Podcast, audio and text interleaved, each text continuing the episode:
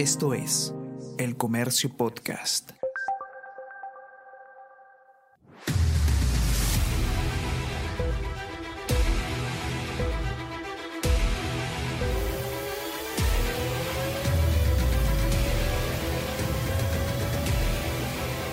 at the back of the grid, when you stop the car, P1, wait 5 seconds, P0. Yep, copy, I'm just here, clear. Copy that, see you on the grid.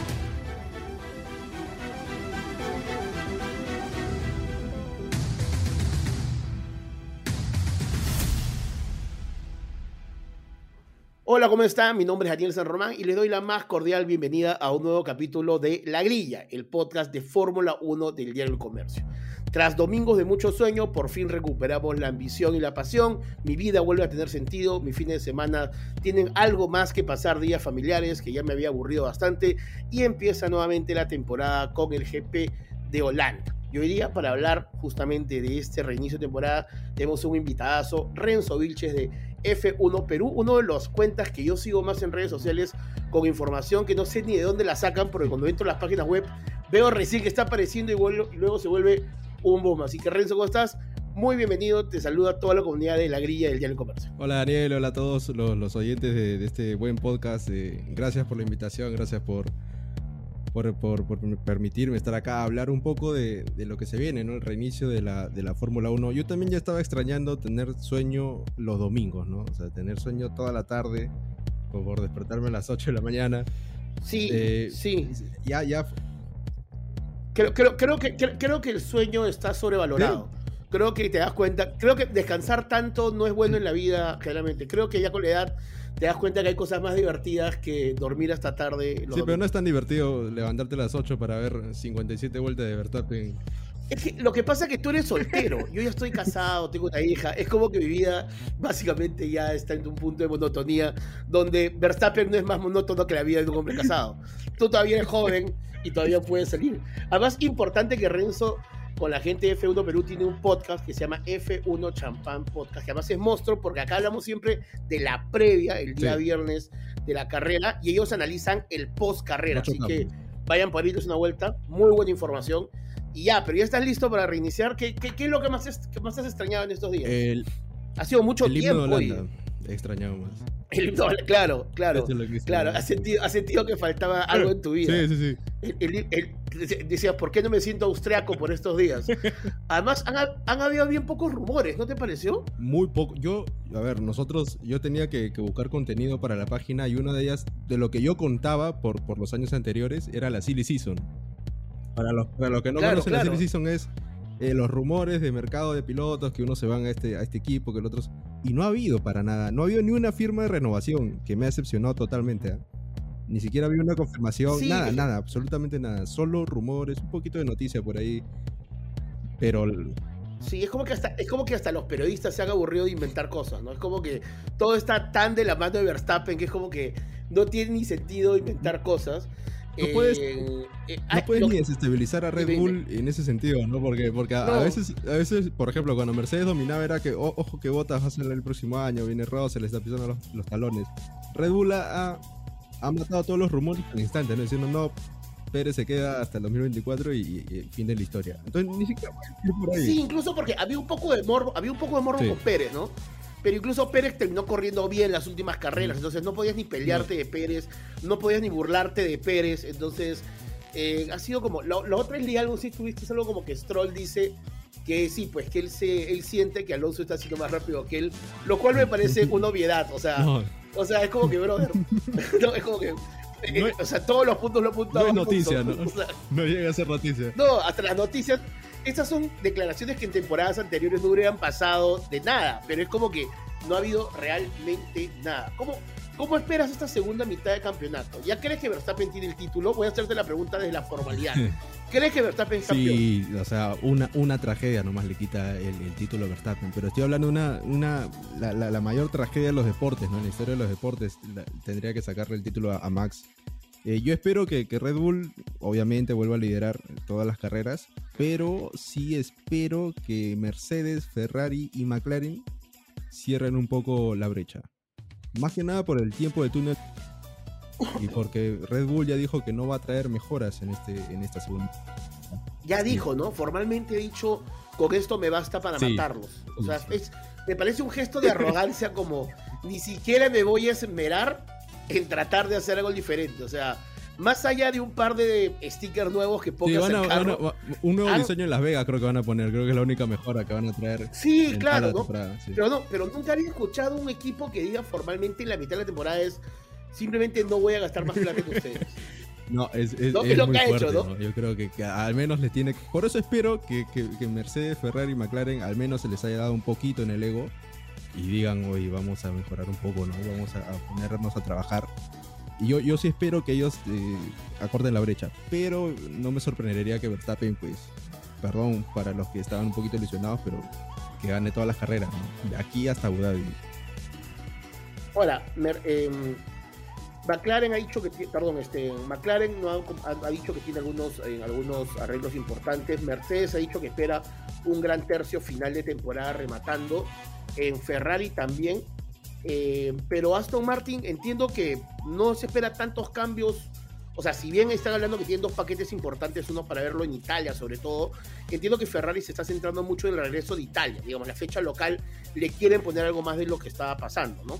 Ferrari, a ver, yo no sé qué esperan en Ferrari, te, soy sincero. es, medio, raro lo, que, lo que pasa en ese, en ese equipo. Pero sí, ¿no? O sea, ¿cómo puedes salvar un poco la temporada de Ferrari? Ganar en Monza. Eh, de mantener, mantener a los Sí. tifosi felices, darles, darles una pequeña esperanza de que el próximo año va a ser mejor, vas a, vas a trabajar, vas a trabajar mejor, vas a hacer un carro competitivo, pero eh, realmente no se ve, no, no- no se ve tan optimista, ¿no? Para Ferrari y el Monza. Yo creo que, yo creo que, que Red Bull, el Monza va a sacar 20 segundos. Ah, ¿tú crees que va a ser una, Sí, una sí, cosa sí. así Porque el? DRS de Red Bull, es más, hasta los otros equipos ya lo dijeron, y Red Bull también ya lo admitió. En los circuitos con mucha carga aerodinámica, como Hungría, Mónaco, su DRS no funciona mucho, no tiene mucho efecto. Pero en los que tienen poca carga aerodinámica, como Monza, Spa, en Spa lo vimos, por ejemplo, en la recta de Kemmel, cómo paraba, pasaba, perdón, como parados a los otros coches. Y Monza es, es el que tiene menos carga aerodinámica de toda la temporada. Entonces imagínate. Eh, yo, yo sí creo que, que- que va Pero- a ser... Yo sí me espero una paliza Red Bull. Ahí van mis, mi- mis, mis, mis expectativas. Allá, si sale una mejor carrera, voy a estar muy feliz, ¿no? Pero mis- Ahora, si esperas, si, esperas que Checo se consolide como subcampeón en esta segunda mitad. O sea, si crees que se vienen. O sea, si crees que la segunda temporada de Checo, la segunda mitad de temporada de Checo va a ser mejor que la primera. sí, sí, no creo que lo puedas hacer peor que, que como comenzaste, ¿no? Claro. Tienes que clasificar bien nomás, ¿no? No, o sea, tienes que, clasi- tienes que tener un mejor sábado. Es que, a ver, no, no, no quiero poner toda la, la atención solo en el coche, pero la verdad es que tienes el coche, ¿no? O sea, en carrera, ¿qué mal podrías hacer para que un Red Bull no baje del segundo puesto? Pero lo hace mal. pero porque clasifica mal, ¿no? O sea, cuando clasificó segundo... Por eso, no. Me parece. Es un gran Sí, sí, pasador, sí. digamos. Debe ser el piloto. Debe ser el piloto. No tengo la estadística. Pero que más pilotos sí, ha pasado sí, este sí, año. sí, sí, sí, Probablemente, La Fórmula sí, 1, sí, la lejos, Fórmula ¿no? 1 lo puso, ¿Sí o no? es oficial, la Fórmula 1 lo puso, sí. Ya. Ah, ya, ok. Entonces, es, justo, o sea, es el piloto que más pilotos ha pasado este año. Este, el problema es que le va muy mal el sábado, ¿no? O sea, no hay, no hay ningún problema para que sea subcampeón. Me parece raro que esté sufriendo tanto con el Ujú. subcampeonato cuando tiene auto y todo. Yo imagino que tiene una segunda mejor temporada. eh, y creo que ahí, ¿dó- ¿a dónde pones tú la tercera ficha? ¿Dónde, digamos, ¿quién, ¿Quién es el que te parece que puede ser el tercero? O el civil, no Red Bull, que ir Eh, mejor. está obviamente entre Hamilton y Alonso. ¿no? Yo creo que más Hamilton, porque. Mercedes, y esto lo dije eh, a inicio de temporada, eh, Aston Martin no tiene esa espalda de un equipo grande, de que tiene experiencias eh, mejorando el coche, desarrollándolo, y se ha notado, ¿no? O sea, más allá de las conspiraciones que dicen que no, que la FIA le, le ha quitado el alero, Sí. eh, se ha notado cómo el Aston Martin no ha dado ese paso adelante como Mercedes, como Ferrari, como McLaren, que incluso ya podría haberlo pasado. Y yo creo que el Mercedes, en esa lucha del tercer puesto en, en- en pilotos, yo creo que es parte con un poquito de ventaja. Y Hamilton también, ¿no? Hamilton ha, ha estado más peleando los títulos en los últimos años y es- yo creo que es la única motivación que tiene Hamilton en ese momento. ¿no? O sea, ¿Cómo lo puedes prender? Eh, ponle a Alonso adelante. y Alonso también, ¿no? Claro. De la misma forma. Ahora, En puntos, McLaren, digamos, ahorita está quinto. ¿Crees que McLaren, claro, está quinto, Ferrari cuarto con 191, Aston Martin 196, Mercedes segundo con 247. En la pelea Aston Martin-Ferrari por el tercer puesto de constructores. Claro, con un, con un Aston Martin que puntúa a un piloto Sí. nomás, ¿no? Porque el otro, digamos, no hace nada. Eh, ¿Crees que Ferrari va a lograr quitarle estos cinco puntos de ventaja a Aston Martin en la segunda Yo mitad? creería que sí, yo creería que sí, sí, por lo que te digo. Eh, pero, a ver, en Aston Martin, Por sí, en. Aston Martin están muy optimistas en lo que viene, ¿no? O sea, han dicho que van a traer mejoras. Sí, ¿no? Sí. Pero Fernando dice además que viene que la victoria le más- O sea, yo a Fernando, no sé si es un gran Sí, boquillador sí. O, no sé, o no sé si le ha perdido total respeto a Ferrari, pero lo siento muy seguro de lo Eh. que viene. O sea, yo digo, mano, estás corriendo de un auto que el año pasado no pasaba nada con Sí. ese auto. Y me sorprende lo boquillador que es. O sea, ¿qué tanto puede mejorar ese auto? El, el- el piloto que sabe más cómo funciona la Fórmula 1 es Fernando Alonso. O sea, él sabe que cuando él habla, lo escuchan en la fábrica, lo escuchan en el, en el, en el, en el, en el- en el paddock. Y bueno, trata de, de- de motivarlos así, pero la verdad es que yo no, yo no, no, ¿No, no, no, crees que es como el tío borracho de todas las familias que puede tres tragos y empieza a contar historias y te dice, no, yo sé algo que tú no sabes de la creo- familia? Porque honestamente, yo no lo, yo no veo a Aston Martin. O sea, Aston Martin a todas luces ha tenido un frenón a lo que venía. ¿sí? O sea, es evidente. Yo no sé si pueden volver a dar un salto cualitativo tan grande. Sí, tal vez, pero también estamos hablando de Ferrari. ¿Tú crees que Ferrari también va a dar un claro, salto Ferrari- cualitativo tan grande? No, Ferrari, Ferrari, mira, cuando Ferrari piensas que ya agarró la viada, decepciona, ¿no? Ferrari es como que no puede pasar más de carrera y media sin decepcionar. Es como que la, hace una buena carrera y en, la, y, en la, se- y en la primera parada de boxes de la segunda carrera te decepciona. A mí me sorprende la decepción de, de Ferrari. Carlos Sainz dijo algo que esperaba que la escudería no le pida tantos podios, lo cual no, Ah, no entiendo esa no. declaración. O sea, no, no la declaración una- de sí. no me pida. ¿Qué quieres? ¿Qué quieres? ¿Qué- qué- ¿A qué quiere correr Carlos Sainz? Hay una declaración muy fuerte de John Elman. No, no, me acuerdo- no, no, no, perdón, no fue Elman, fue este. de Montesenolo, creo que se llama, ¿no? El apellido es un poquito largo. Él, él era ex, Sí, sí. ex eh, gerente general de Ferrari. De- Sí, en los años Ferrari, donde estaba Alonso, ¿sabes? La década anterior. Claro. Y él dijo una, Sí. una declaración muy fuerte que dijo, no, no puedo creer cómo está, no me acuerdo muy bien las palabras, pero era, no, no entiendo cómo Ferrari celebra el tercer puesto en Bélgica. ¿Sabes? En mi época, Claro. claro. nunca hubiéramos celebrado el tercer puesto. No puedes eh, perder así, siendo extra, dijo. Tienes que perder siendo protagonista. O sea, te acepto perder, pero peleando, ¿no? O sea, que alguien sea mejor que tú y bueno, pues ya está, ¿no? Pero no, no, no como, sea, no como estás o sea, perdiendo tú como un extra, como un, como un aliciente de la parrilla. Claro, como un re- o, sea, o sea, prefieres un Leclerc abandonando, Sí. peleando, que un Sainz girando, digamos, aguanta, aguantando los embates de Alonso en los Sí, últimos y tres quedando giros. a 30 segundos de, de los dos primeros, ¿no? Eso, eso, muy fuerte. Pero, que- pero no tienes con qué. Pero no tienes en realidad con sí qué. tienes con qué, pero no, no, no los usas bien, ¿no? Es decir, eh, Ferrari tiene una fábrica de envidia para todos, tiene la historia, tiene los ingenieros, porque los ingenieros de Ferrari se van y hacen unos, unos supercoches en otros, en otros lados. Sí. ¿Y sí. qué pasa entonces? ¿Por, Sí. qué, por qué no lo haces tú? No, y no entiendo tampoco, no entiendo, no entiendo cómo hay carreras que Alfa Romeo con el mismo motor puede ganar. O sea, en, en clasifica- en clasificaciones, digamos, en clasificaciones, o sea, yo pondría una multa en Ferrari si es que no, cual- cada vez que un Alfa Romeo me gane la clasificación. Me parece, me parece que no puedes, no te, no te puede ganar. ¿Cómo te puede ganar un Alfa Romeo una Es como, clasificación? es como que a Mercedes, bueno, a Mercedes no, lo no le gana a McLaren, pero imagínate que le gane Williams, ¿no? Es muy, muy Claro, pero es. No, entonces un Alfa Romeo me parece. Estos rumores que habían cuando, cuando pasa la llegada de Richardo, que claro, todo el mundo se comió la película, vio- es más, nos juntamos justo en el Sí. podcast de ustedes para hablar de Richardo. Y Richardo, este, eh, eh, leí, no sé si tú leíste que decía que en estas vacaciones iba a aprovechar el tiempo para ponerse físicamente a punto, porque No estaba a punto, sí. no, no esperabas más. De, O sea, yo sé, yo sé que es un Alfa Tauri, ¿ah? sé que es un Alfa Tauri, pero no esperábamos más. En la última carrera el chinito lo sí. reventó. No, pero Lo, pero lo reventó. O sea, lo que voy es, no habíamos, creo que, creo que hicimos muy grande, lo, fi- lo- los que opinamos de esto, la figura de Richardo. Porque era, era, eh, se, se dieron todos los condimentos, ¿no? O sea, Pérez estaba mal, estaba, estaba con un rendimiento pésimo y viene Ricciardo. Yo creo que fue más una movida para Checo también, como oye, ponte las pilas. Y bueno, porque de Bris la verdad es que era muy, muy malo rendimiento. Era muy malo. Marco justamente habló de eso, que dijo, eh, De Vries estaba a cinco décimas de su noda cada carrera. Cinco décimas es muchísimo. Sí, Por vuelta. es sí, claro, escándalo. claro. Ricciardo Sí. ya está a la par, dice, para él. O sea, él dice que Ricardo ya está a la par de su noda. Sí. Yo sí le creo.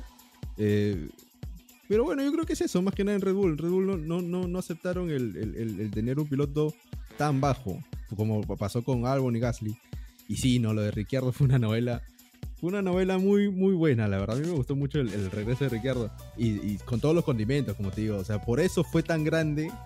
Yo no me esperaba, ojo, que, que lleve el Alfa Tauri a una Q3 o esas cosas. No, no, no, no. No, claro, claro, claro, claro. No, o sea, nunca lo, nunca lo No, tuviste no, ahí. no, no, no, no. No, como tú dijiste, tú, creo O que sea, tú yo- lo dijiste yo- en, el, en, en nuestro. Eh, en Yo te nuestro dije feed. que, que era un fanservice. Sí, Dije que era un fanservice. o sea, porque estábamos, estábamos hablando de. ¿Tú crees que es una amenaza seria para, para Pérez? Dijiste, pucha, si me, si me mete al Alfa Tauri, yo qué sé, top 10, 5 carreras seguidas, algo así, creo que dijiste, ahí yo sí te creo, ¿no? Pero no, si le ganas a su noda, bueno, para ganarle su noda es una obligación para Ricciardo, ¿no? Si no le ganas a su noda. Claro, claro, fuera- claro, estás o sea, fuera o de sea, todo, todo Claro, equipo. claro. Es, es- es como cuando viene un jugador eh, mundialista que ha sido Sí. campeón con Argentina y viene a jugar a Cinciano. ¿no? Entonces dices, Tienes brother, que pasearte. tienes que jugar tienes seis que puntos. pasearte. tienes que jugar seis puntos. No, ¿qué seis? O sea, tienes que al menos ganar cam- tienes que Claro, no, pasearte, te acá- paseas. Si no te paseas, Claro. no, no, eres un, un fracaso. O sea, fue un fracaso tu fichaje. Pero no crees que el hecho. ¿No crees que el hecho que Richardo no le haya, haya ido tan bien como la expectativa que nos habíamos hecho todos ha hecho que Red Bull corte de arranque los rumores diciendo, oye, por si acaso, Checo es el piloto del Pero 24? ya ¿no? O sea, ¿no crees que algo tenía ya que ver venía con desde eso? antes, ¿ah? Lo de Checo, la confirmación de Checo. Eh, O sea, ¿no crees que ha sido consecuencia de esto? Porque ahora sí hay un rajatabla que yo creo que nadie está poniendo en duda que Checo va a quedar. pero ojo que también tiene que ver un poco con el fanservice que tú hablas, porque en Red Bull eh, Checo vende mucho. ¿ah? Es decir, es decir, Marco Sí. no va, no, creo, no me acuerdo si lo dijiste tú o lo escuché en otro lado, pero Ma- Marco no te va a hablar de Checo como te habla de Debris, por ejemplo. ¿Sabes? Y Checo ha tenido muy malas carreras, pero muy malas carreras. Debris también, y a Debris le han dado con palo con razón. A Checo no le han dado con palo estas temporadas. Yo me esperaba más leña a Checo, por ejemplo. Bueno, yo vi, yo vi un, un- un- un- me enteré primera vez, la- vi después el artículo alto, eh, pero vi la primera vez que le vi la información que Checo había sido el piloto que más plata había gastado este año en cuanto a Sí, lo, lo pusimos en el Mundial de Destructores. Es, es el, No, es, el, es el que más. El, el- el- el primero. Yo nunca había visto. ¿Cuándo vi? Ah, en el 2021, cuando, cuando Verstappen se va a 300 kilómetros eh, en Silverstone contra la barrera. Bueno, obviamente, Sí. pues no, ¿cómo te, no te vas a ir a él? Sí, claro. Fueron, fueron 2 millones, creo, de dólares por todo el coche. Pero lo de Checo es impresionante, ¿no? Creo que es un millón seiscientos mil dólares, algo así que, que ha gastado Red Bull. Ya, pero entonces Checo clasifica. Checo ha quedado fuera de tres cuales No, que. uno. Ah, sí. Ha, no, quedado, ha quedado en tres. Ha quedado eh, tres veces fuera de tres cual y dos. Y es el piloto que más reviente el auto en gastos. Pero aún así, aún así es un, es un es, digamos, es un sólido en candidato a Sí. subcampeonato. Lo cual creo que deja en claro la supremacía que viene teniendo Red Bull y que creo que va a tener. Campeón adelantado Verstappen para ti, ¿cuántas fechas antes? No, lo que yo te diría que. A ver, acá tengo el calendario. A Las Vegas, a Las Vegas, ¿cómo crees que No, llega campeón? campeón. Sería hermoso, sería hermoso que campeón en Las Vegas. No, me parecería mucho. que Elvis Presley podría, me- podría ser muy bacán para, para sí. el show. O sea, el show me parece que sería increíble, que oh, sería pero genial. Mira, yo, Genial. yo creo, mira, yo creo que en México puede ser campeón. Y sería, sería una locura porque lo matan. pero no sería una, sería No, una, lo matan, sí, lo matan. sería una afrenta total.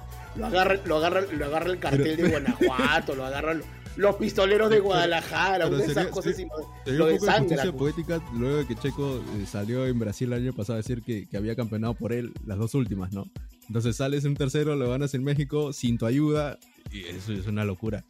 Yo creo, yo creo que sería un gran cierre de temporada, ¿sabes? ¿Cansado del bombardeo de información? ¿Sin tiempo para profundizar? Ingresa a elcomercio.pe slash newsletters y suscríbete al newsletter El Comercio al Día para iniciar tu mañana bien informado. Además, puedes seguir nuestros boletines temáticos sobre la emergencia por el dengue o material deportivo y gastronómico. Un universo de conocimiento al alcance de tus manos.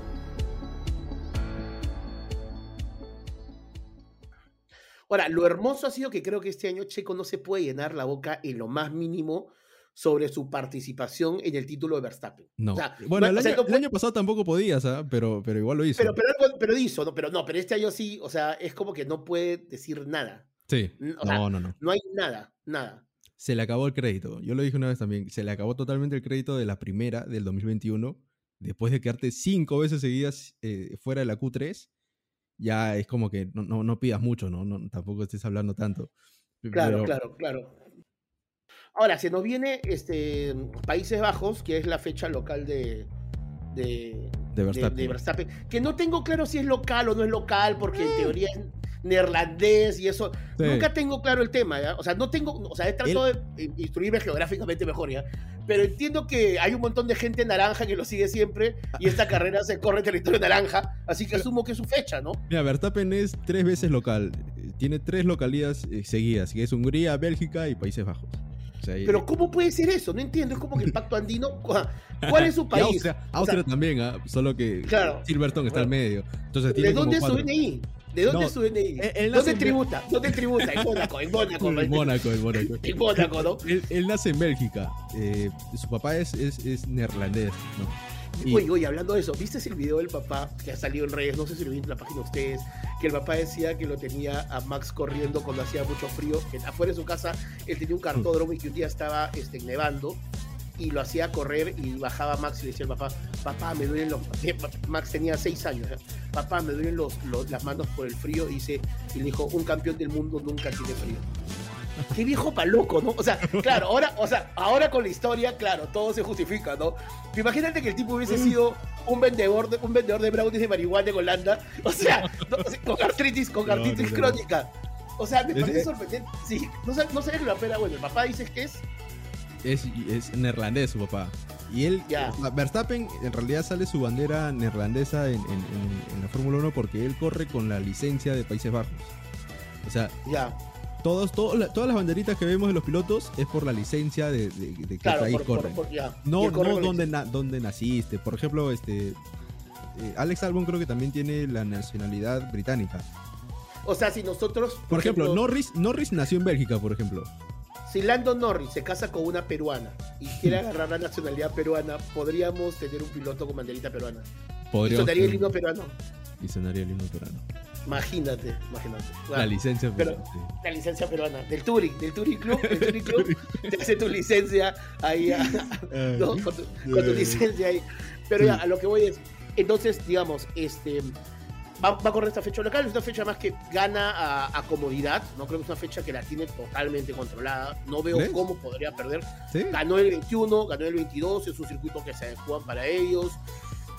O sea, me, pa- o sea, me parecería raro que Max pierda en Holanda. Me gusta, el- me gusta el récord que le falta, el de las pole positions y el de las y el de las vueltas rápidas, que creo que es un récord que él va a sería que trae que quebrar en esta segunda mitad. Eh, creo que en, en vueltas rápidas le falta un montón. ¿ah? Creo que ahí sí está como que bien fregado. Sí. Este, ahorita, te- ahorita tengo, el- ahorita tengo el número. Es que- pero en, que- pole, en pole position no está tan lejos. ¿ah? ¿Cuánto le falta en pole position? Ahorita te lo leo, porque justamente la vez pasada hablamos de eso. Porque la que, tiene, la que tiene a mano es la de victorias, victorias consecutivas. ¿ah? Dos más, son No. las dos europeas. No, ¿Se hacen gana, las dos gana, europeas? gana, gana acá en Países Bajos, lo iguala a Vettel. Sí, y, una más. gana en. Monza, que, que sería, Por eso, sería de nuevo las dos europeas. Sí. Las dos europeas. O sea, a ver, em, tiene mayor número de consecutivas, tiene 8. El récord es 9 de Vettel. Le falta Holanda y le falta este, Monza. Italia. Ahora, acuérdate que si en Azerbaiyán no hubiera quedado segundo, ya tendría las 10. O sea, esa fue la que le cortó la, la, la racha. Pero, pero, sí, mal, o sea, es- creo que es su peor carrera en la temporada. No pero encontró nunca. una. Nunca encontró el coche, sí, sí, sí. No encontró Después, nunca el coche. Sí. El otro récord que me parece que, que me- el otro récord que me parece que lo va a quebrar y, y creo que es un récord que quiere quebrar es el de más puntos de más puntos de ventaja contra tu perseguidor, que es Verstappen Vettel. No lo- tiene ya. lo- no, Vettel lo tiene con 155 puntos y ahorita Verstappen tiene 125. Yo creo que lo va a humillar. O sea, creo que le va a sacar 200 puntos y Lo o sea, va a creo que va a ser. O sea, lo- eso creo que es un récord que él quiere. El de las poles que nosotros hablamos era este. Vettel tiene 15 pole position como récord. Este tiene 7. Y quedan. Este. 10 carreras. Tiene, ti- quedan 10 carreras. O sea, tiene que conseguir 9 poles de 10 carreras. Yo creo que sí Imagino lo puede va- hacer. va a te- pero va a tener que tener muy buenos sábados. ¿Sí o no? O sea, me imagino que va a ser. Pero los, más- los o sea, tiene, ¿no? O sea, Verstappen tiene buenos autos ahorita. No, no Pero- es el mejor clasificador. Para mí no es el mejor clasificador de la parrilla, por ejemplo. Yo creo que Leclerc y Hamilton están un pasito adelante de él. sí, Pero, pero sí. con este coche le sobra, ¿no? ¿Pero crees que va a poder conseguir 9 de 10? Va, va O sea, siete- eso me- me bueno, va parece- 7 de 12, ¿ah? Por eso, 9 de 10. O sea, tendría que tener en clasificación, en poles, una eficiencia que no ha tenido lo que va del año. A ver, Yo- es o sea, posible. que, que sí, lo haga, claro. no- te entiendo. O sea, yo sí, creo, yo creo que él va a estar más motivado de los sábados que los domingos. Sí, ¿no? porque es lo, es, es lo único que le pueden sacar, ¿no? Claro, La es, el único reto que tiene. Entonces, Sí. creo, que, creo que va a estar más motivado los días. Creo que en Holanda de irle bien. Creo que en Italia, este, Ferrari en teoría está preparando una bomba para Italia. Vamos a ver qué hace para Italia. Este, ahora estaba leyendo que la carrera holanda estaba en riesgo porque los taxistas Sí, hay, hay, quieren, hay, irse a huelga por, para llevar el transporte de la gente. Una peruanada, una peruanada de los panamericanos. Me sonó algo tan panamericano, Lima. Fue raro, ¿no? hay, hay ¿No dos te sonó algo así? Hay, de los taxistas que, que parece que no los están dejando entrar al, a, a Sandboard por no me acuerdo qué cosa y van a bloquear, quieren bloquear el paso, ¿no? Es una huelga. Y otro, otro, otro, otro que ha comenzado hoy día es de, bueno, el ambiental, ¿no? O sea, los activistas del medio ambiente que quieren bajarse la Fórmula 1 y han bloqueado el paso también, como que medio bloqueado, se han puesto en, en realidad en la entrada para bloquear el paso a las, a las personas.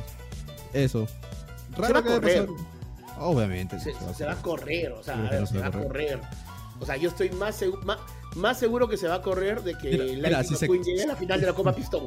O sea, así de seguro estoy. Si se corrió, si se corrió el año pasado en Silverstone cuando los activistas se metieron al circuito en plena carrera. y, claro, Y lo no, lo pasaron, ¿ah? no lo pasaron nunca. No, no, tú, te enteraste la foto, después de la la foto carrera. lateral, la foto lateral. Sí, sí, sí, tú te enteraste después de la carrera. Imagínate acá, Pero lo pasando. recogieron como si fueran tres costales de, Sí, de sí, ficha sí. chips, ¿ah? O sea, lo sacaron Sí, así. Claro, pues cómo te vas a meter, pudiste matar a un piloto ah, tranquilamente, pero bueno. Eh, Felipe, ojalá no pase eso acá, ¿no?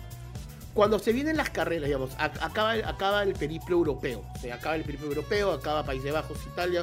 Hemos tenido una buena. Y nos vamos a estas carreras. Tal vez por la edad. Estas carreras que a mí me parecen, sí, me parecen raras. Estas carreras. Marina. Bay. Suzuka, ok, me gusta porque era chivolo Sí, y la veía de noche. Pero después viene Marina Bay. Singapur después ¿no? viene. también. Sí, pero las, las Américas, la, mexica, la, la, la, la gringa, el hermano Rodríguez me parece una mexicanada muy grande. Después viene Interlagos con la bajadita de siempre. Después viene Las Vegas y me parece que en ese escenario me da la impresión que Max se siente menos cómodo. O sea, me parece que Max ¿Las se Vegas? siente más cómodo en las carreras tradicionales. Me parece que las carreras nuevas, incluso cuando han habido callejeros, él, él como que le ha bajado un poco el nivel.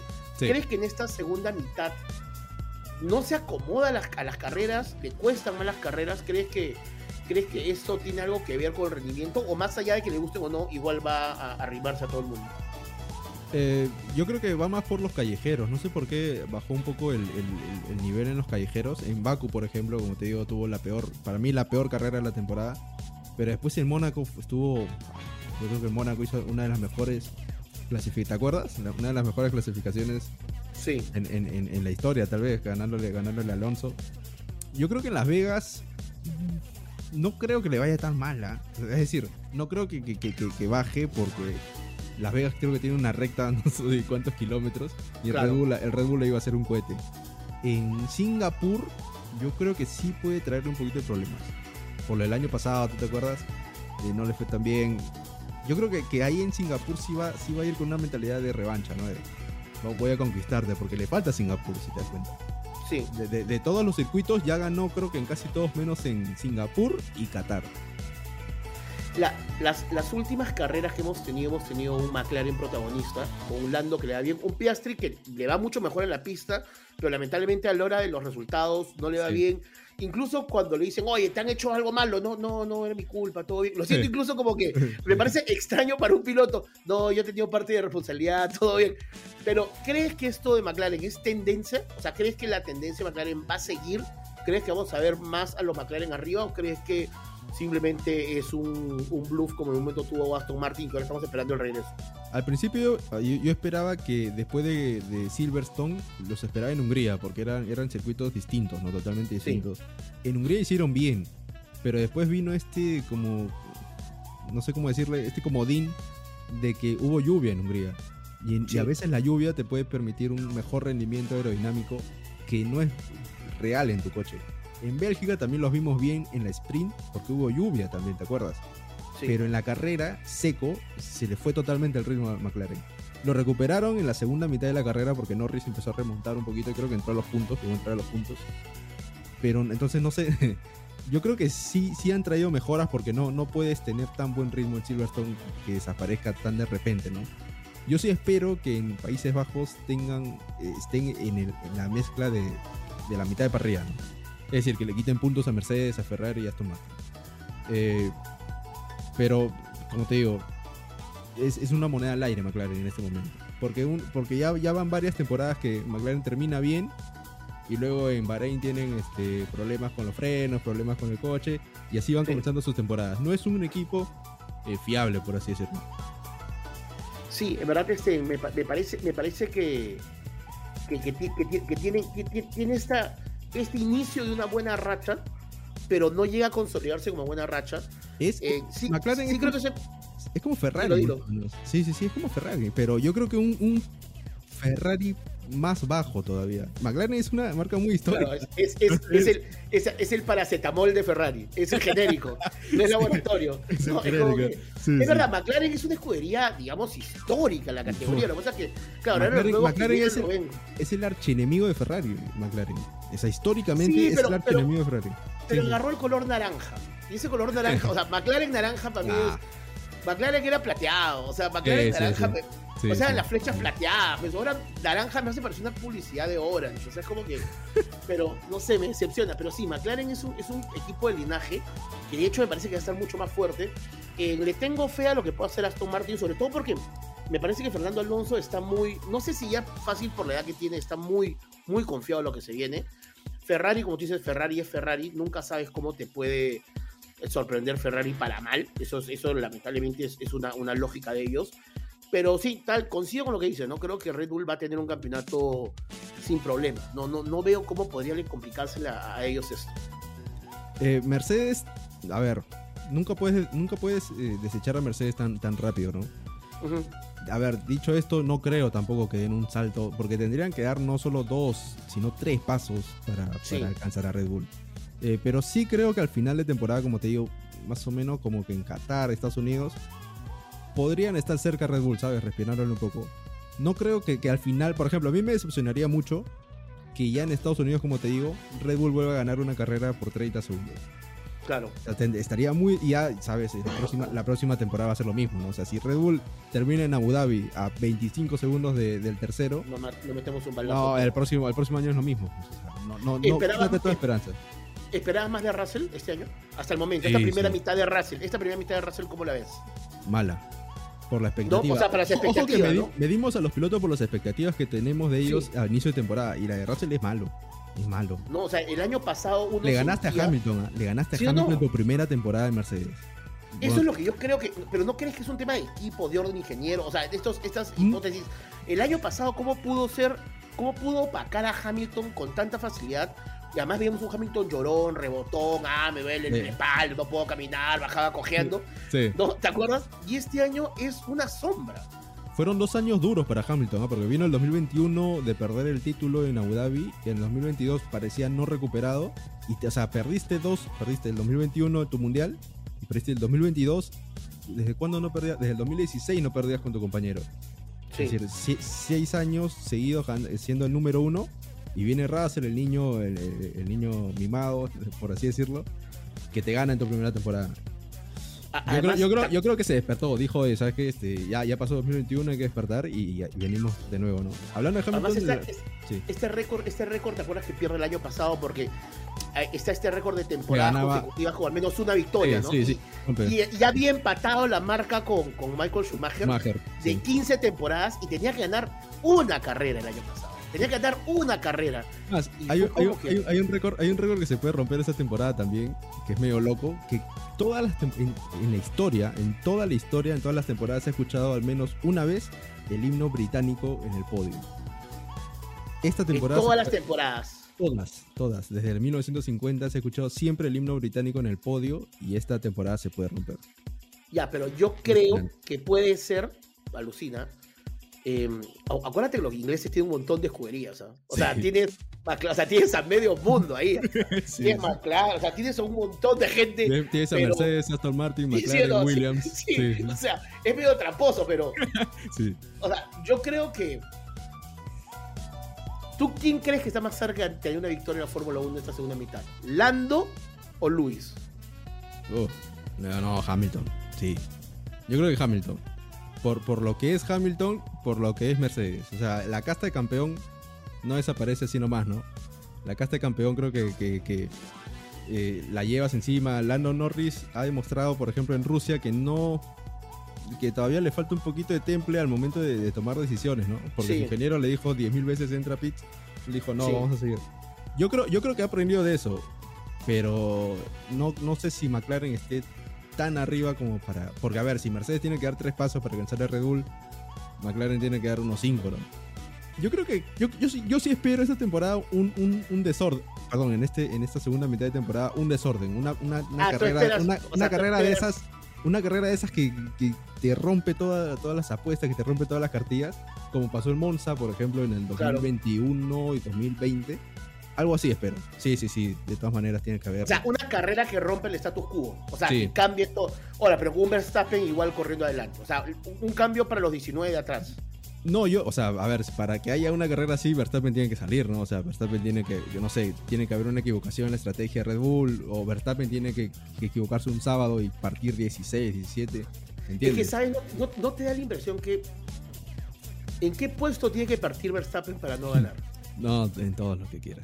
¿No? O sea, yo a veces siento que Verstappen puede salir desde. O sea, En, puede. en Países Bajos puede ser. calle. En Países Bajos, si, si la malogras en clasificación, porque es un circuito muy corto, puede ser que ahí, ahí se te complique. Es un circuito. Pero, me encanta, a mí me ¿viste- encanta la- pero. Pero viste la declaración de Helmut Marco que decía que, que Max, puede no está, que, que Max no está dando el 100%? O sea, Eso- dijo, ¿ah? eso- ojo, sí y dijo. ¿ah? o sea, pero ¿te imaginas que esto sea el 70% Max? O sea, ¿te imaginas que Max en Mm. verdad se esté paseando? No me, no me o sea, que no le esté costando, a mí tampoco. O sea, esa vuelta rápida que él hace después de entrar a En boxes, ¿te Austria. en Austria. Me parece, me parece que es un animal. Entonces, posiblemente el tipo pueda salir Yo- una vuelta después. Mira, tendría sentido porque si tú ves Austria, va sobrado, ¿no? O sea, como diciendo, miren muchachos. Ni este, siquiera lo duda, ni siquiera, es que ni siquiera se asusta, es como Y que... encima lo repite en Bélgica, ¿no? O sea, y en Bélgica, sí. en Bélgica que todos pensábamos que el equipo se estaba molestando con él, y en realidad tras bambalinas, este Horner sale y declara y dice, en realidad nos reímos cuando dijo eso de, de meternos a, una- a un pit, porque el, ingeniero Giampiero, o sea, cortó el micrófono y volteó a Horner y le dijo, oye, ¿por qué no? ¿Por qué no lo metemos Sí, y hacemos sí, una... Y Horner no le respondió, no, o sea, Horner con, con la mirada al frente y, y ahí entendió que era no, ¿no? Uno- O sea, me, me parece un piloto que, o sea, a diferencia de Carlos Sainz que dice, ay, me están intimidando, me No, parece no que es un tipo... no, Es o sea, me parece que es un tipo que, creo que tal vez no está corriendo al 100%. O sea, en verdad creo eso. Cre- que- creo que, que eso va, creo, creo que creo que va a haber una gran muestra de algo de, de, de Verstappen. Creo que no está haciendo todo lo que creemos. Mira, sea, sea lo que sea, al, al momento que esté corriendo, al porcentaje que esté corriendo, yo creo que, no sé si has visto la publicación que pusimos también, el Mundial sin Max. No, Eh, no. Yo, cre- yo creo que esta temporada es... ah, sí, es- sí la vi. sí. La, la- ¿Cómo está la clasificación? Sí. Sí, sin él, ¿no? O sea, sin, sin Verstappen. Eh, yo, creo, yo creo que él, eh, sin, él es el que está haciendo esta temporada tan dominante. El coche obviamente lo ayuda, ¿no? Pero si ves la diferencia entre Pérez, si, si no estuviera Verstappen, obviamente, sería solo de 50 puntos con el segundo. Y, y lo de Verstappen ahorita es de 120 puntos con su compañero, ni siquiera con. Y- Con y- el- y con- la- con Hamilton y Alonso. Y a la, mi- a la mitad de la temporada, ¿no? Y a la mitad de la temporada. Es lo que más asusta, ¿no? Porque es este. Es realmente intimidante. Pero yo creo lo que tiene él, ya, ya, ya para ir, este, es que él, él sueña con carreras, vive para las carreras. eh, yo me acuerdo que leí una noticia bien loca que en su avión privado, porque él tiene, tiene avión privado, había puesto un simulador. ¿Sabes? Ah, está totalmente mal de la cabeza el tipo. O sea, él viaja a las carreras corriendo en su, en su avión. Él sale de las carreras corriendo en su avión. Llega a su casa y corre, no sé, las 24 horas de una virtual, no sé qué cosa. Sale- Ah, tiene un eh, toque, ah, tiene un toque, tiene un Es, toque. es, es un- full carrera. Tiene, o pro- sea, es- tiene es- problemitas, tiene problemitas. tiene problemitas. Tiene problemitas, tiene problemitas. La noticia del año de, de la, de, la, de esta temporada baja es que se fue a la playa, ¿no? Porque, porque el tipo yo creo Sí. que toda- todas las semanas debe haber estado en el simulador este, metiéndole, metiéndole a ver qué cambios hace. o- Eso, le gustan las carreras. es- Además- verdaderamente además es su está- pasión. Sí. Está con la hija de Piquet, ¿no? Entonces, Sí. este, que también debe, debe entender cómo es estos, estas personas obsesivas con los autos. Seguro. no suena, no, no era una persona simple tampoco, no, no está pues No. con, o sea, digamos, entonces sí, cre- sí creo que, que está bueno. Pero nada, eh, ahora pasemos a nuestro bloque tradicional, Renzo, te cuento cómo va a pasar ahora. Ahora vamos a hablar, este podcast, como sabes, hay mucha gente que ha llegado a la Fórmula 1 este año o, o dos años o encontrado en Netflix el documental y han dicho que esto ha cambiado su mundo. Entonces lo que tratamos capítulo a capítulo es hablar de algún tema de recurrente y tratar de explicarlo de manera minuciosa. Hemos hablado del parque cerrado, de las banderas, de los comisarios, de por qué los autos este, tienen detenciones. Y ahora vamos a hablar sobre los circuitos callejeros. Eh, ¿Qué es un circuito callejero? ¿Cómo lo explicamos, Renzo, en sí? Hay un circuito- ¿cuál es un circuito callejero? Mira, yo creo que la Fórmula 1 sabe que es un circuito callejero porque a No Arabia, sabe, ¿no? Saudita, Arabia Saudita lo, le ponen circuito callejero y de, de callejero no tiene, creo que nada, ¿no? Pero bueno, un- es un circuito callejero, Lucina. Sí, mitad, mitad, por así Pero decirlo. me sorprendió, o sea, me sorprende que en la declara, o sea, que en la formalidad de la declaración de la carrera Sí, se considera un callejero. A mí también me sorprendió muchísimo cuando, ¿No? lo descubrí ese año. Sí, sí, sí.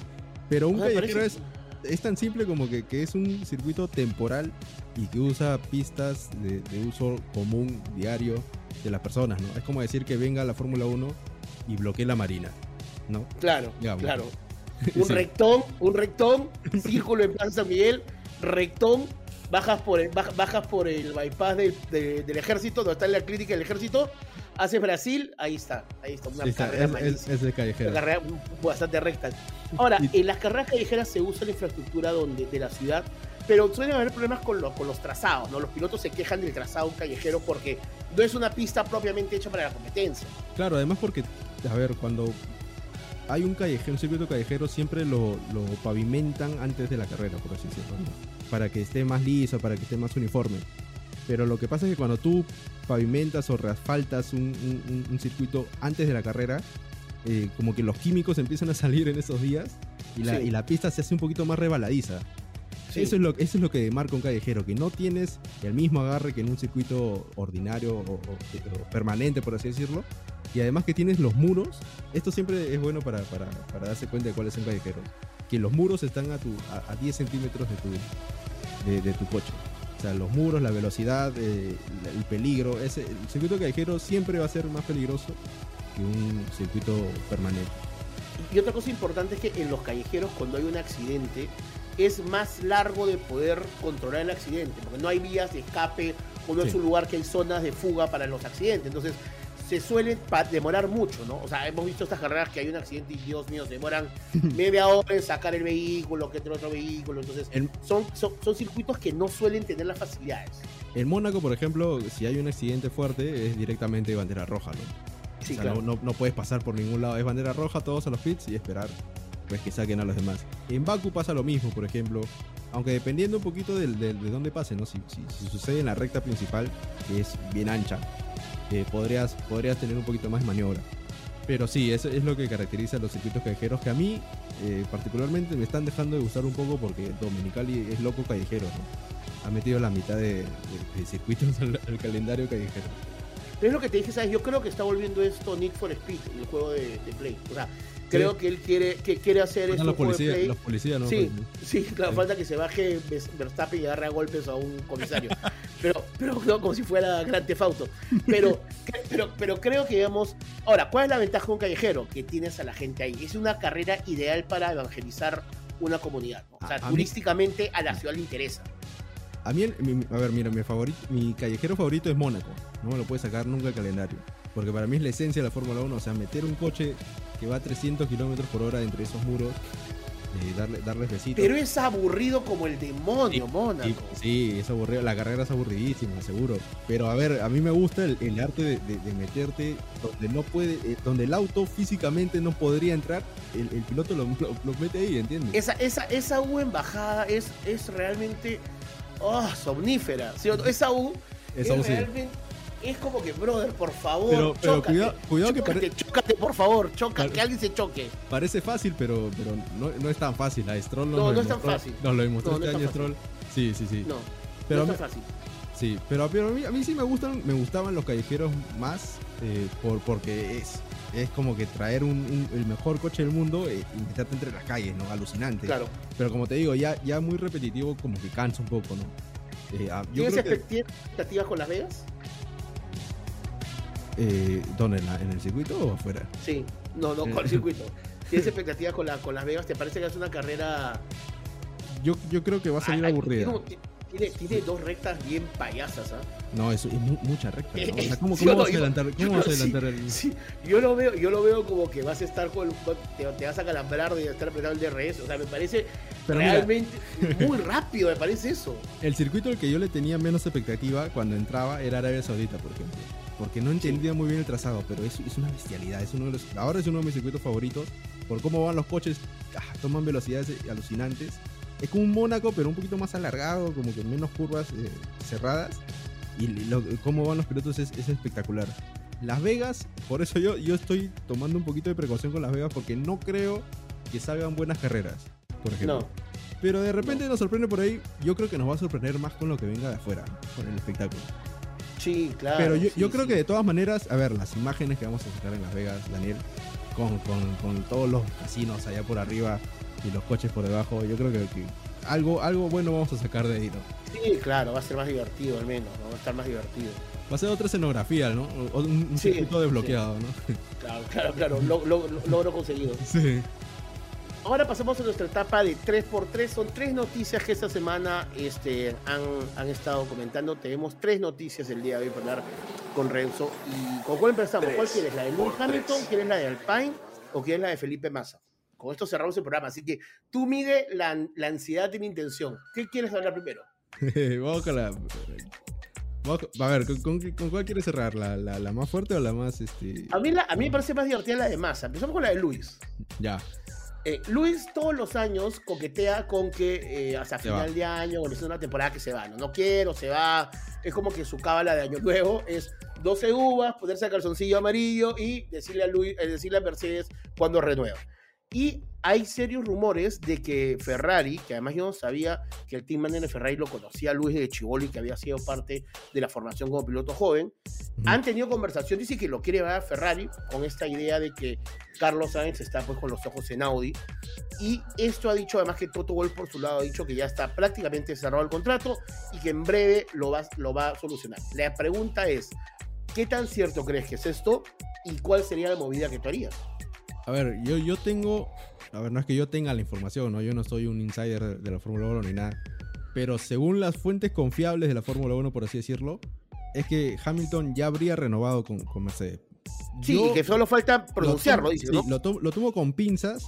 Sí les creo, sí les creo, pero la Yo a Toto, yo a Toto no le creo nada. Eso es lo que Yo a Toto no le, yo a Toto Es- no le eso, creo nada. A eso estaba llegando. A Toto no, no le creo nada. Porque él, Nada. él, él había salido, digamos, hace un mes, por ejemplo. No, hace un mes, no, un par de meses creo. Que decía que la, la- la renovación de Hamilton la iban a resolver en la cena. Así, no, Sí. vamos a cenar y vamos a, a decir los acuerdos y firmamos, listo. Bueno, salió después de unas semanas a decir que estaba tomando un poquito más de tiempo, ¿sabes? Pero que no se preocupe, que todo estaba bajo control. Y ahora, lo- la última declaración sobre la renovación fue que le estaba, estaba poniéndole todo su esfuerzo, estaba haciendo todo lo posible para que se quede. Entonces no sonaba como una renovación sobre la cena, ¿no? No era tan sencillo como lo, lo quería hacer creer Toto. Eh, yo, creo, yo que Toto Hamilton... ¿Ah? No, yo tampoco. Pero yo creo que O sea, yo, Hamilton, yo creo que, Hamilton que sí Toto está... haya hablado, que Toto haya hablado me parece que está mal, alucina la renovación. ¿Sí? O sea, me parece que si lo da por sentado es porque está jugando psicológicamente en la jugada. O sea, Fer, a ti te inter- si tú fueras Luis, eh, Claro, le tira, le toda la presión. Estás, tira- estás jugando tus últimos dos campeonatos, ¿no? El próximo año, ¿corres con Ferrari? O sea, ¿te, te vas siendo piloto Ferrari o te quedas en Mercedes? Bueno, to- a ver, Ferrari, Ferrari a todos los lo, lo llaman, ¿no? O sea, todos los grandes Sí. campeones han corrido en Ferrari, menos, menos pues lamentablemente Senna, ¿no? Pero todos los grandes campeones, todos los grandes pilotos han corrido en Ferrari. Eh, pero la verdad es que Ferrari no te da nada que Mercedes no te pueda dar, ¿no? Y estoy hablando de nada. La vez pasada yo me puse a reflexionar mucho en esto y decía, Ferrari no te va a dar las gorras de colores que te está dando Mercedes, por ejemplo. No. Es, es todo es- de Hamilton. Es un, es un equipo y es un equipo muy tradicional. Yo no sé Sí. si la, yo no sé si Ferrari. No, no sé te si van a hacer el carro negro estar- tampoco. El carro No. negro tampoco te lo van a pintar. Mercedes te es un tampoco- equipo, no. es un equipo. No van a dejar que salgas con la bandera LGTB tampoco. No. O sea, no quiero ser mala onda, pero es un equipo Sí. muy tradicional, muy Sí. italiano, que no permite que ninguna figura esté por encima de la escudería. Mercedes es un equipo hecho a la medida de, de Hamilton. Si, si lo ves eh, en las direcciones correctas. Porque lo dejan, le dejan. A ver, todo, todo lo que vemos en Mercedes es por Hamilton. La- las las las, eh, gorras de colores le fueron idea de él y él las puso. El, el carro de color negro para pelear contra el racismo, por ejemplo. Y es más, tuvo tanto poder en Mercedes que fue a un podio y puso, se puso un mensaje eh, político en el polo, en, en un podio cuando ganó una carrera. Y de ahí salió la regla de que todos los pilotos a partir de ahora, eh, con el mono cerrado y no, nada de mensajes. ¿no? Sí, sí. En Ferrari yo no, no veo cómo calce Hamilton. Más allá de que es un gran piloto, obviamente ahí sí pues, cumple todos los requisitos. ¿no? Pero en- ¿Tú crees que si hay una paridad de propuestas se queden en Mercedes? Sí, sí. A ver, Hamilton no es tonto, ¿no? Además, además de eso, de lo que, de lo que estamos hablando, ¿cuál o qué equipo te puede dar un, una mejor, eh, un mejor coche para el campeonato? Porque Claro, el, el tiempo, el tiempo no se hace largo. ¿no? O sea, ¿cuánto tiempo le queda a Hamilton en, en ¿Dos? Fórmula 1? ¿Dos años? ¿Dos ¿Tres años? ¿No? Tres- yo creo que tres máximo. Ya está, ¿no? Eh, y, y- a ver, la edad se va a sentir. Yo creo que Alonso ya está sintiendo la edad. Sí, sí. No, o sea, sí. por más que sea rapidísimo, sigue siendo rapidísimo, sigue siendo un gran piloto y todo, pero no es el Alonso que era hace pues cinco años. Claro, es, es, es una versión edulcorada un poco. Está haciendo, yo creo que, que él se va a dar cuenta del esfuerzo físico que le está demandando a la Fórmula 1 eh, a final de temporada. Ahí le va a venir todo el peso y va, y- y va a pensarse si es que de verdad quiere quedarse hasta los 45, 46. Entonces Hamilton, yo sí creo, sí les creo que ha tenido contactos con Ferrari. Sí. pero no sé hasta qué punto sea una, una intención de verdad de firmar con Ferrari o también de él jugar con sus fichas y decir, mira, estoy hablando con Ferrari, así que ciérrame el trato de una vez eh, a Mercedes, ¿no? Ciérrame el trato Sí. sí, y acéptame, acéptame las condiciones. Es- es- ese va a ser, una, va a ser uno, creo que, de, de los morros de estos próximos semanas. que vamos a Ahora, tener. si Hamilton va a Ferrari, explota el mundo. Ah, Eh, no, ahí todo se explota, explota, explota la Fórmula 1. Todo- no, ahí, ahí todo se- y ahí se vuelve loco todo. Ahí sí. Sí. Renzo, Alpine abre la posibilidad de vender su equipo de Fórmula 1. Ha habido un desastre en Alpine, ¿no? Es como que han abierto los cajones y se dan cuenta que no hay nada, parece ahora, ¿no? Es como que era Renault, ya eran felices, Briatore era feliz con Fernando Alonso, agarraron Alpine, vino toda esta sarta de locos con declaraciones histéricas y ahora Alpine parece que quiere ser la Fórmula 1 y abre la posibilidad de la venta. que además es una posibilidad que no está del todo mal porque estamos viendo que hay escuderías que quieren entrar y hay esta puja que pasan por argumentos tan ilógicos como no faltan, faltan cajones de boxes en los circuitos para recibir una escudería más. Y Alpine habla de la, posi- la posibilidad de vender su escudería. ¿Qué opinas de esto? ¿Qué crees que va a pasar? ¿Crees que simplemente es el- la muestra de la crisis que vive Alpine? ¿O crees que honestamente qué información tienes sobre esta posibilidad que Alpine pueda, pueda ser un, un vientre de alquiler para Andretti? Yo, creo- yo creo que sí es, sí, sí es totalmente cierto. Eh, no sé hasta qué punto de verdad estén considerándolo, porque la noticia que salió es eh, lo están evaluando. O sea, Sí. está, sobre, está sobre la mesa. Eh, Luca De Meo, que es el CEO de, de Alpine, él ha dicho que no, que no está a la venta, que bueno, lo que dicen todos, ¿no? Por ejemplo, Ferrari Sí. cuando, cuando estaba la noticia de Binotto se va, sacaron un comunicado literalmente diciendo no se va. Al día siguiente salió la noticia que se fue. Digo, Sí, sí, claro, claro, claro. a los, a los jefes de equipo, a los CEOs, no, no hay que creerles nunca. Hay que tomarlo como. Y a, hay, y a hay Toto letras Y a, Toto Wolff. Y a Toto. Wolff tampoco. Entonces, lo de Alpine, Wolff. lo, lo que se está hablando es que quiere vender la fábrica, el, el diseño, el- perdón, el departamento de chasis, que es el departamento de carreras, para, para- para ponerlo simple, y quiere quedarse como motorista. Hmm. Ahora, yo no sé por qué se va a quedar como motorista, si es el peor motor de toda la parrilla. Sí, pero- pero no, tú- no, es, tienen, tienen un, ya tienen un contrato, no sé si contrato, pero ya tienen un acuerdo con Cadillac y con, con Andretti de que ellos los iban a, les iban a proveer los motores a partir del 2026 si entraban a la Fórmula 1. ¿no? Es decir, Ahora, es, o sea, es un hecho que va a entrar Andretti y Cadillac. O sea, por plata, por lo. O sea, va a pasar. ¿por qué no, no? O sea, es- yo, no ¿sí o entiendo- el punto de, de negarle a, a alguien tan histórico como Andretti la, la entrada a la Fórmula 1. ¿Por qué No, le- además, además les has dado tres carreras de Fórmula A 1 Estados en Unidos. Estados Unidos. Les has permitido que haga una laguna artificial en Miami. El próximo año Las Vegas se corre sábado. O sea, brother, están haciendo lo que quieren con la categoría. Ya- ya no te Les vas a dar de difícil. equipo, ¿sí o no? O sea, sí, sí. Claro. Por supuesto. Claro, o sea, es como que, brother, ya, estás conviviendo, ya eres parte de la familia, Ya estás en la foto ¿no? de Navidad, ya cásate, es como que no lo hagas más difícil. La tercera noticia, Renzo, que es la que más te gusta a ti. Eh, Sí. Pare- parece que Felipe Massa no tiene un hobby, parece que no tiene hobbies. Felipe Massa parece que, no sé, y quiere reclamar el título que pierde con Lewis Hamilton El 2008. en el año 2008 2008, sí. por las declaraciones que ha hecho recientemente Bernie Eccleston sobre el Crashgate. Este, y da a entender que hay un tema legal para él re- reabrir esto. Em, no va a pasar. Eh, O sea, no importa cuánta razón tengas, no va a pasar. No, a ver. Yo también, yo también creo, a ver, sería, sería un, un veredicto totalmente histórico y, que marca un precedente para todos los deportes, ¿no? O sea, 15 años después que, que tú hagas algo con, un resultado de una temporada, pero depende, yo creo que, que tiene futuro dependiendo de cómo enfoque su demanda. A ver, para resumir bien, bien corto, eh, Bernie Eccleston, el antiguo dueño de la Fórmula 1, confesó que él había, él tomó como no- conocimiento del crash que, que- que el, que el- que el choque de Piquet había sido ocasionado por él mismo y le habían dicho Ujú. sus jefes, chócate para beneficiar a Alonso, ¿no? Para que entre el safety car y Alonso pierda menos tiempo en su salida y Alonso ganó esa carrera. Lo que pasa es que Hamilton, perdón, Massa estaba liderando creo esa carrera. Y en ese, en ese caos, Massa pierde la posición con Hamilton. Y Hamilton termina delante de él y obviamente le saca puntos ¿no? de ventaja. Al final, Massa termina perdiendo el título por un punto. Entonces, si, si Massa hubiera ganado esa carrera o terminado por encima de Hamilton, el, el título era de él. Más allá de lo que hubiera pasado en Brasil o no. Pero, pero, pero como lo, que, lo que está reclamando es que Claro. Eccleston, ustedes sabían antes eh, que, o sea, podían cambiar esta, este resultado, ¿sabes?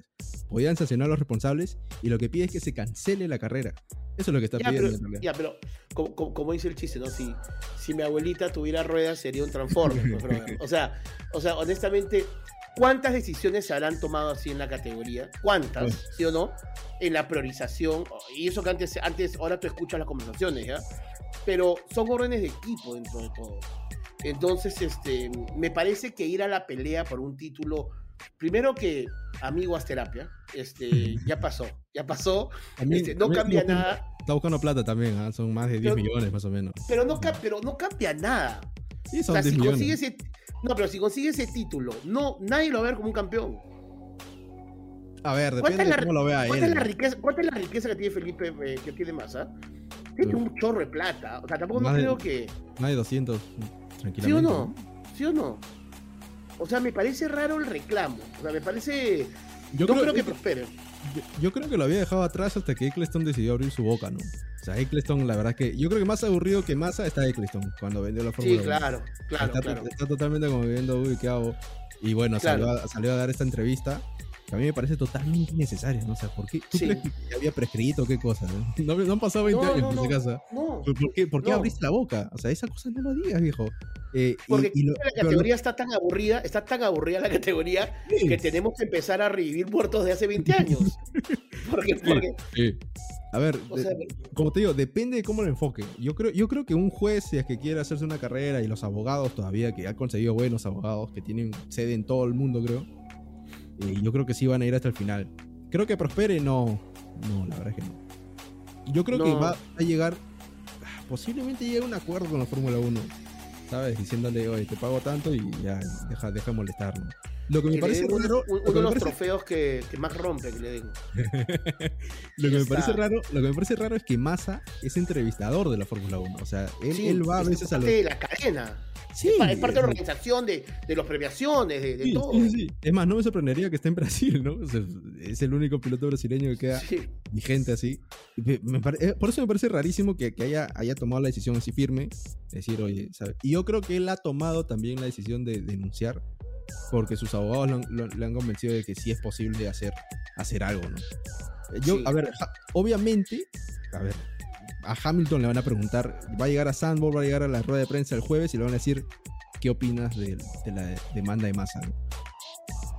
a lo- los fans de Hamilton están como que medio felices de que haya pasado esta demanda porque quieren el título del 2021, que por Sí. ni por arriba ni por abajo se lo van a quitar a Verstappen. sí, no va a Pero, pasar. pero, pero a Hamilton, yo, a mí sí me interesa la respuesta de Hamilton, porque si él te dice, oye, hay que dejar atrás lo que hay que dejar atrás, entonces le cierras la puerta del 2021 por siempre. Pero si él dice, no, oye, ¿sabes qué? Tienes razón, pues como que, que- que le abres la puerta a Massa y también dejas abierta la puerta del 2021, que yo te digo, ninguno de los dos va a cambiar, ¿no? Pero a mí sí me No. interesa mucho la respuesta de Hamilton. Ahora, sería alucinante que Massa consigue el título, ¿no? Y se mete al Olimpo brasilero, ¿no? Junto a Fittipaldi, junto a Ah, Piquet, contra Senna. ¿no? O sea, tienes estos tres monstruos y viene Massa con su título. Sería, me parece, o sea, con lo cual, si yo soy Barrichello, simplemente me, me mato, ¿no? O sea, si soy No, Barrichello, no, diría, no, no, ¿qué puedo reclamar? ¿Puedo reclamar Silverstone? ¿Puedo reclamar Indianapolis, por favor? Que me hicieron la, la- la carrera. ¿Puedo reclamar algo? Porque, verdad, o sea, pero nada, Renzo, ha sido un gustazo estar contigo, ha sido un gustazo hablar, ha sido muy divertido, o sea, ha pasado el tiempo, ha sido un podcast un poco más largo de lo habitual, pero en verdad admiro mucho la chamba que hacen y Renzo, darles toda tu información para que te puedan seguir, compartir toda la información que vienen haciendo desde F1 Perú. Bueno, muchachos, ha sido un gusto, la verdad, la he pasado muy bien, como la pasamos también en el episodio pasado. Eh, siempre es un gusto hablar de Fórmula 1. Eh, bueno, nosotros somos F1 Perú. En Instagram encontramos, somos unos privilegiados de haber encontrado el arroba este así simple, F1 Perú. No hay más, no tiene puntos, no tiene guion bajo. Eh, en Facebook también estamos como F1 Perú. El TikTok lo tenemos un poco abandonado porque, bueno, tenemos trabajos. Pero en Instagram pueden, pueden seguir todas las noticias, pueden seguir todos los datos. eh, nos esforzamos por encontrar esos datos tan pequeños, tan, a que a veces parecen insignificantes, pero la verdad es que nos pueden seguir, eh, nosotros lo agradecemos mucho.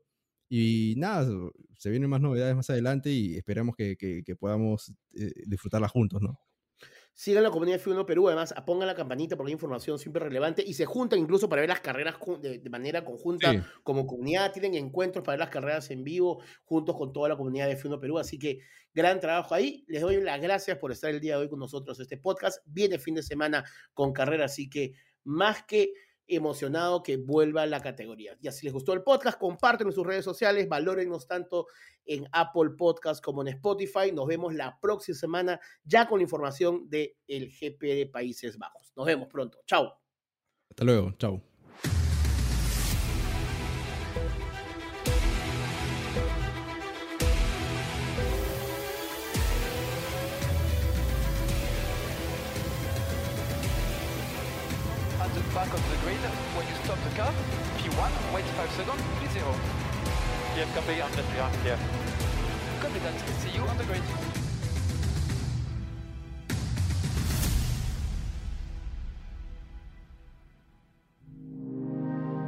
El Comercio Podcast.